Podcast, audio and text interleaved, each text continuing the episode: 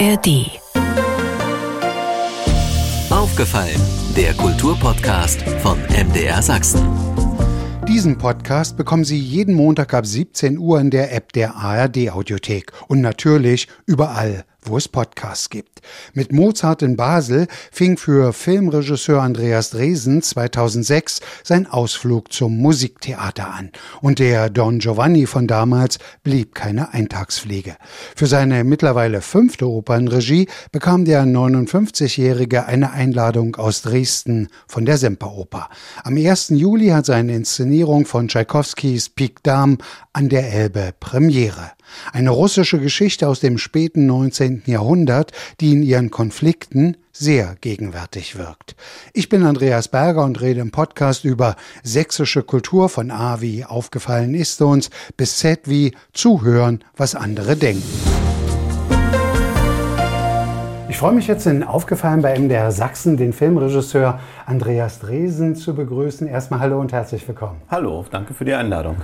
Herr Dresen, wenn wir jetzt in Leipzig wären, wüsste ich sofort, was der Bezug ist, ob das jetzt Clemens Meyer ist oder bisherige Arbeiten am Theater. Was verbindet Sie mit Dresden, mit der Semperoper? Mit der Semperoper noch nicht so viel, außer dass das natürlich für mich als DDR-geborenes Kind immer so ein Mythos war. Ich bin ja auch als Jugendlicher natürlich rumgelaufen durch Dresden. Eine meiner Omas hat hier gelebt. Ich war tatsächlich oft in der Stadt und ich habe zu Dresden aber vor allen Dingen eine künstlerische Verbindung, weil ich sehr oft hier mit Filmen bin und das Dresdner Publikum ist einfach sensationell gut im Kino. Es macht wirklich immer Spaß, hierher zu kommen, Filmgespräche zu machen. Total kulturinteressiert, offen. Also ich mag die Dresdner wirklich sehr gerne. Es ist nun, weiß Gott, nicht Ihre erste Opernregie, Ihre erste Operninszenierung. Seit 2006 habe ich gesehen, was, was ist für den Filmregisseur Andreas Dresen das Inszenieren von Musiktheater? Das andere, das reizt mich, das total andere. Im Film wird ja tendenziell eher selten gesungen, so.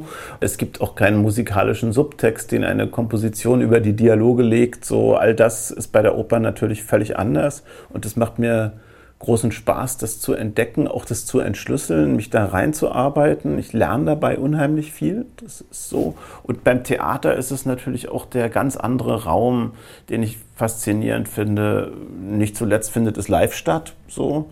Film ist eine Kunst, die aus der Reproduktion lebt. Theater ist der Moment. So, und da, auf den muss man sich einlassen, auf den muss man als Regisseur auch hinarbeiten. Und das braucht im Handwerklichen vom Regisseur vieles, was ganz anders ist als das, was ich sonst beim Film praktiziere. Und das reizt mich, das Abenteuer, ja.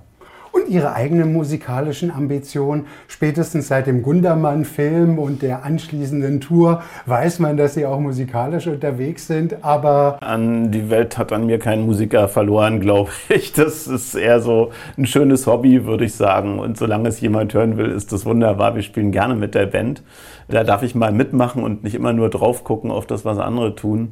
Aber da würde ich mich nicht für sehr bedeutend halten. Ich habe mich nur gefragt, was ist es, was an der Oper ihn so besonders reizt? Vom Film hört man immer, Sie schätzen sehr, wenn Ihnen die Schauspielerinnen und Schauspieler entgegenkommen, auch mit eigenen Angeboten. Improvisation ist für Sie was ganz, ganz Wichtiges. Ja, und in der Oper durch die Noten, es ist ja alles vorgegeben. Nicht alles, man kann eine ganze Menge machen. Es hängt ja auch davon ab, was man für eine Sichtweise auf das Stück, auf die Oper entwickelt. Und da kann man schon einiges drehen, sage ich mal. Was auch gar nicht so anders ist, finde ich, ist die psychologische Arbeit. Wenn ich mit den Sängern an den Szenen arbeite, gehen wir schon in die Figurenpsychologie rein. Ich gebe ihnen Haltung und wenn eine Haltung in einer Arie stimmt, hilft es dem Sänger tatsächlich auch beim Singen. Wenn sie nicht stimmt, kann ich damit auch die Musik versauen als Regisseur. Und das sind Lernprozesse, die sind für mich sehr interessant. Und da entsteht natürlich auch eine Reibung aus dem, was da vorgegeben ist, was mich auch provoziert. So.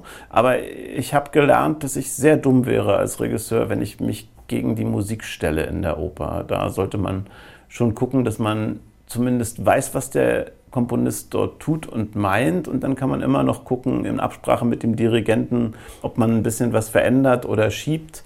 Aber meistens ist die Musik stärker. Am Sonnabend ist also Premiere von im russischen Original Pikorvaya Dama oder Pik Dam oder in Deutsch Pik Dame. Was, was ist am Stoff das, was Sie interessiert? Ist es dieses, wenn man sich diese russische Gesellschaft vornimmt, von Pushkin, die er darstellt, dieser Außenseiter Hermann, ist das das Dreseninteresse? Also das hat mich tatsächlich interessiert, als mir das Haus diese Oper vorgeschlagen hat, weil Hermann ja eine sehr ungewöhnliche Figur ist. Der ist ja auch nicht unbedingt ein Sympathieträger. So. Der macht ja auch im Verlaufe der Geschichte Dinge, die ihn auch zum Schuldigen machen gegenüber Dritten. Ja.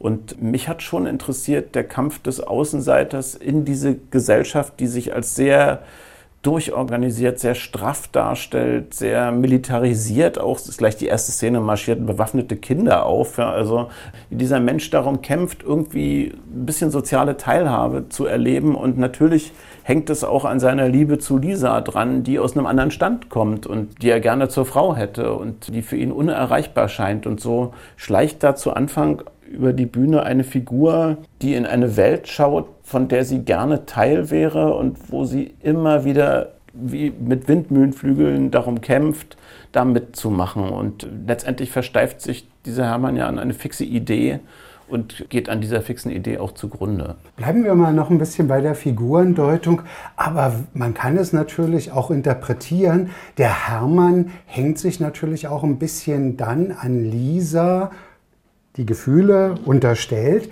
als er erfährt, dass die Großmutter den großen Kartentrick hat, womit man viel Geld verdienen könnte. Also er opfert die Ehrlichkeit des Gefühls für den Gewinn? Ja, kann man so sagen. Aber das eine hat mit dem anderen natürlich zu tun. Also die Oper beginnt mit dem Gefühl für Lisa. So, da kennt er das noch nicht, diese Geschichte mit den drei berühmten Karten. Und er leidet darunter, dass er in eine Frau verliebt hat, von der er weiß, dass sie von Adel ist, wie er singt. Und deswegen ist sie für ihn unerreichbar. Später erfährt er auch noch, dass sie dem Fürsten Jelecki versprochen ist. Das macht die Sache auch nicht besser.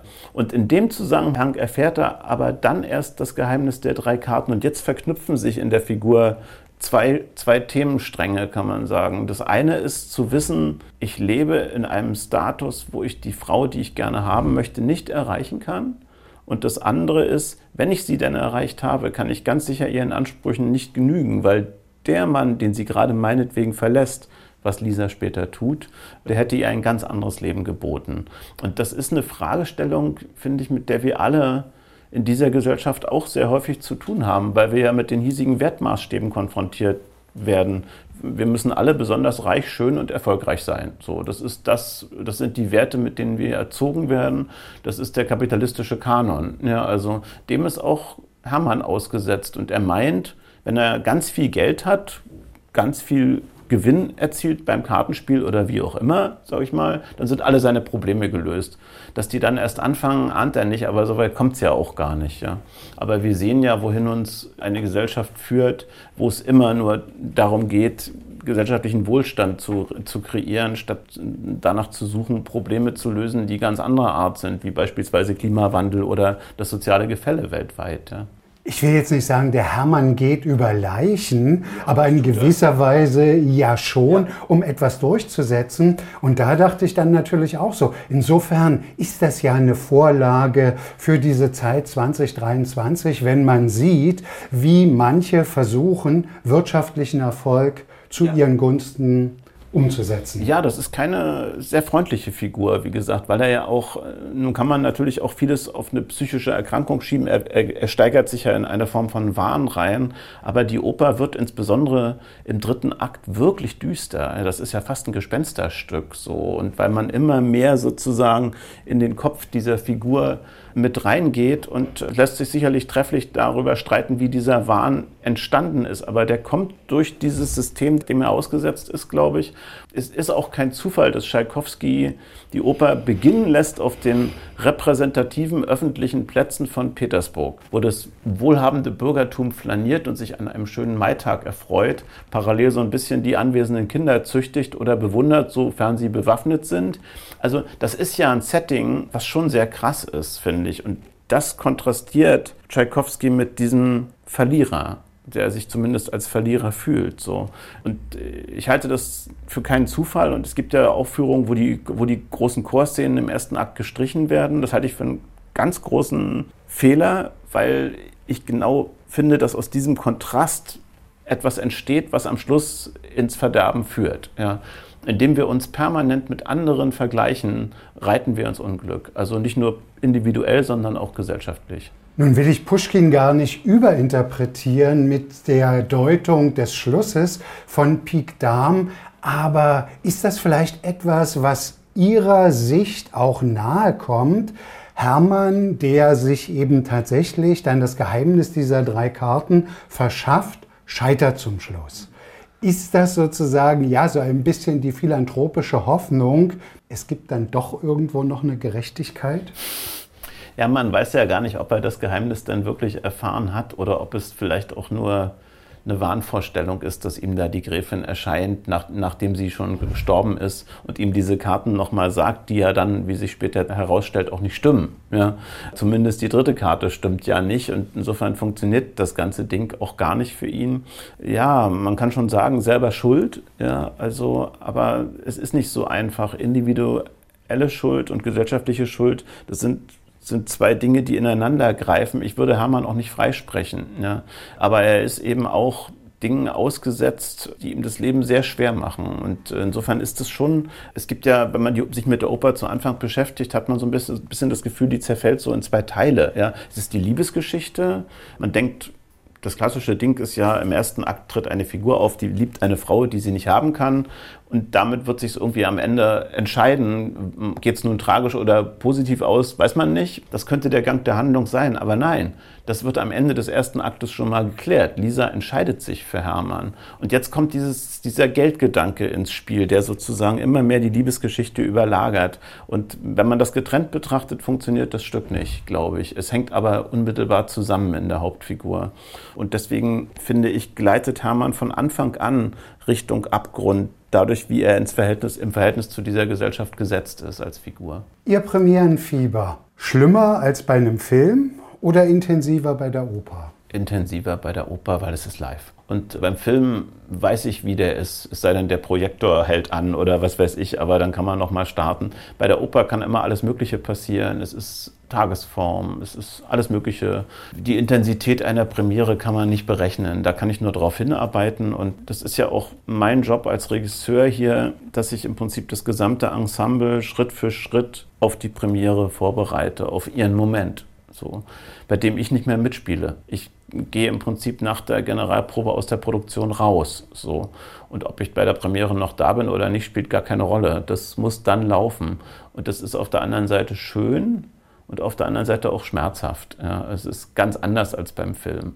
Es ist ein bisschen wie ein Maler, der ein Bild malt und je fertiger es wird, er immer weiter sich davon entfernt und sagt, so und jetzt hier habt ihr es jetzt, geht damit um. Und es ist aber auch was ganz Tolles, finde ich, weil es heißt ja nicht, dass die sechste Vorstellung genauso ist wie die erste, sondern die kann sich entwickeln. Also und wenn ich vorher richtig gearbeitet habe, werden die Sänger vielleicht die Räume, die da noch nicht ganz präzise gefüllt waren, in der sechsten Vorstellung anders mitnehmen. Und das finde ich spannend und das finde ich das Tolle am Theater. Und ich habe dem Ensemble auch neulich schon gesagt, ich habe gesagt, habt keine Angst, auch Dinge zu ändern. Ich bin nicht der Regisseur, der dann darauf beharrt später, ja, aber du bist doch an der und der Stelle da und da lang. So, dass sich darum gedreht. Wenn dem nicht so ist, und wenn der Sänger das anders empfindet oder die Sängerin, dann ist das völlig okay. Fluchen die Sängerinnen und Sänger ein bisschen über Andreas Dresen, weil er von ihnen viel mehr schauspielerisches Engagement verlangt, als das vielleicht bei anderen der Fall ist? Das müssten Sie die Sänger fragen. Ich glaube nicht. Ich habe aber im Verlauf meiner Opernarbeiten auch Sänger als wirklich sehr spielfreudig erlebt und diese Operntradition, wo man sich möglichst dicht an den Orchestergraben mit Dirigentenblick stellt und dann seine Arie schmettert, die ist ja eh halbwegs überlebt, würde ich sagen. Und deswegen erwarten Sänger eigentlich auch, dass ich ihnen Spielvorgaben gebe, ihnen Angebote mache in den Proben. Aufgefallen im Gespräch mit dem Filmregisseur Andreas Dresen, der an der Sächsischen Staatsoper inszeniert. Am 1. Juli ist Premiere von Pik Dam.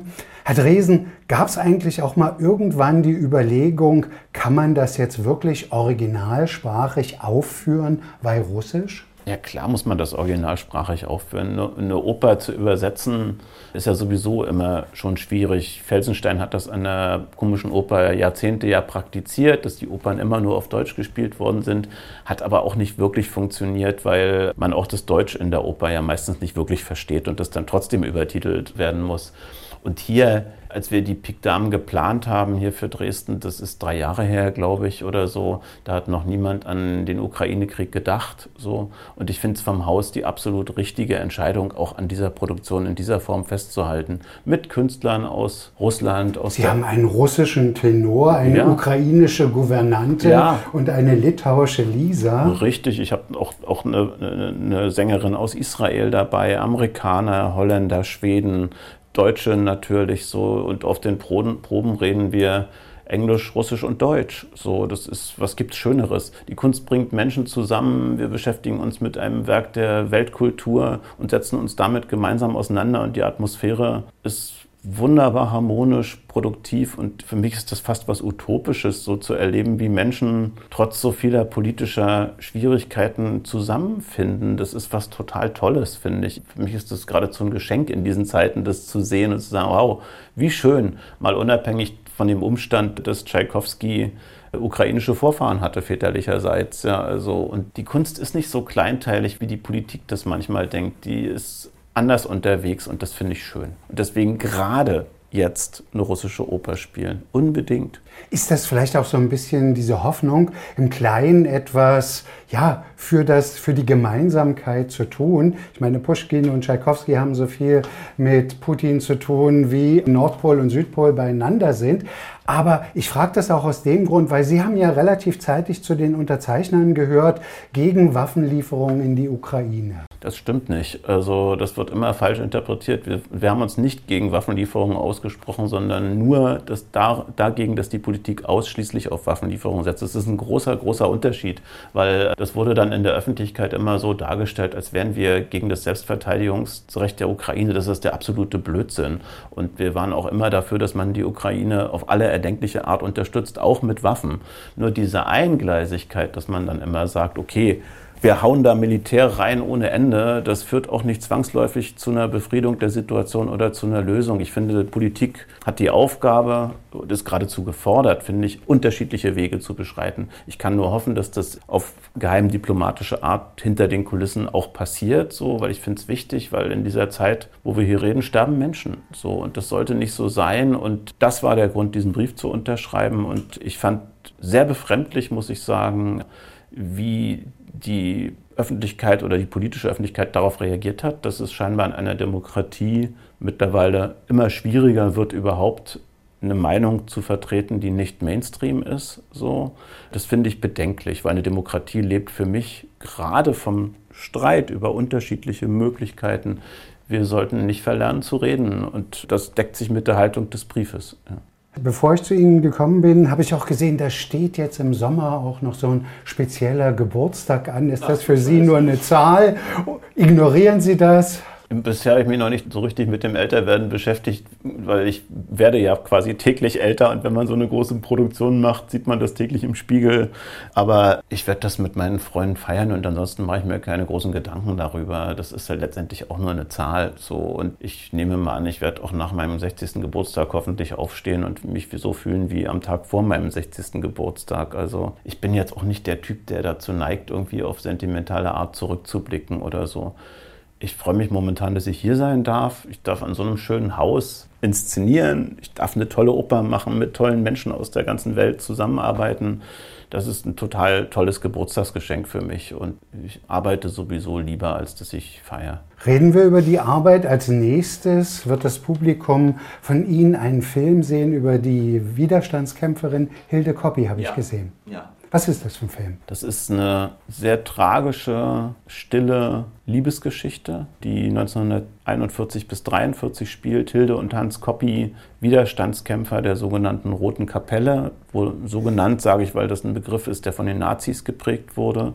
Diese Gruppe war eine Gruppe aus über 120 verschiedenen Leuten aus unterschiedlichsten gesellschaftlichen Richtungen, die sich anständig verhalten haben in schweren Zeiten, würde ich sagen, und unterschiedliche Dinge getan haben. Hilde und Hans haben sich in der Zeit kennengelernt, lieben gelernt. Sie hat ihm geholfen, Funksprüche abzusetzen in die damalige Sowjetunion, die größtenteils den Empfänger gar nicht erreicht haben, wie sich später herausgestellt hat. Und sie ist eigentlich eine sehr stille, bescheidene Person gewesen, würde ich sagen, die sich niemals selbst als mutig bezeichnet hätte. Sie hat aber ganz tolle Dinge getan und sie hat dann ein Kind bekommen im Gefängnis. Die ganze Gruppe ist aufgeflogen, alle wurden verhaftet. Hilde hat im November 42 ihr Kind bekommen von Hans. Das hat sie noch neun Monate stillen dürfen im Gefängnis. Dann hat man es ihr weggenommen und sie wurde gemeinsam mit zwölf anderen jungen Frauen mit, mit der Guillotine am 5. August 43 hingerichtet. Das ist die Geschichte, es ist die Geschichte einer tapferen, stillen Frau, eine stille Heldin, würde ich sagen. Und eine sehr rührende Geschichte, weil es eine Liebesgeschichte ist und auf der anderen Seite auch eine Geschichte darüber, wie man sich politisch anständig verhält, auch gegen Widerstände. Soweit der aufgefallene Podcast von MDR Sachsen mit Filmregisseur Andreas Dresen über seinen erneuten Ausflug zum Musiktheater und seinen neuen Film. Vielleicht haben auch Sie eine Anregung, wem Sie im Podcast gern einmal zuhören würden. Schreiben Sie an aufgefallen.mdr.de. Diesen Podcast bekommen Sie jeden Montag ab 17 Uhr in der App der ARD Audiothek und natürlich überall, wo es Podcasts gibt. Und nicht vergessen, hören Sie doch mal rein in den Krümelgeschichten-Podcast von MDR Sachsen. Den finden Sie ebenfalls in der App der ARD Audiothek. Aufgefallen, ein Podcast von MDR Sachsen.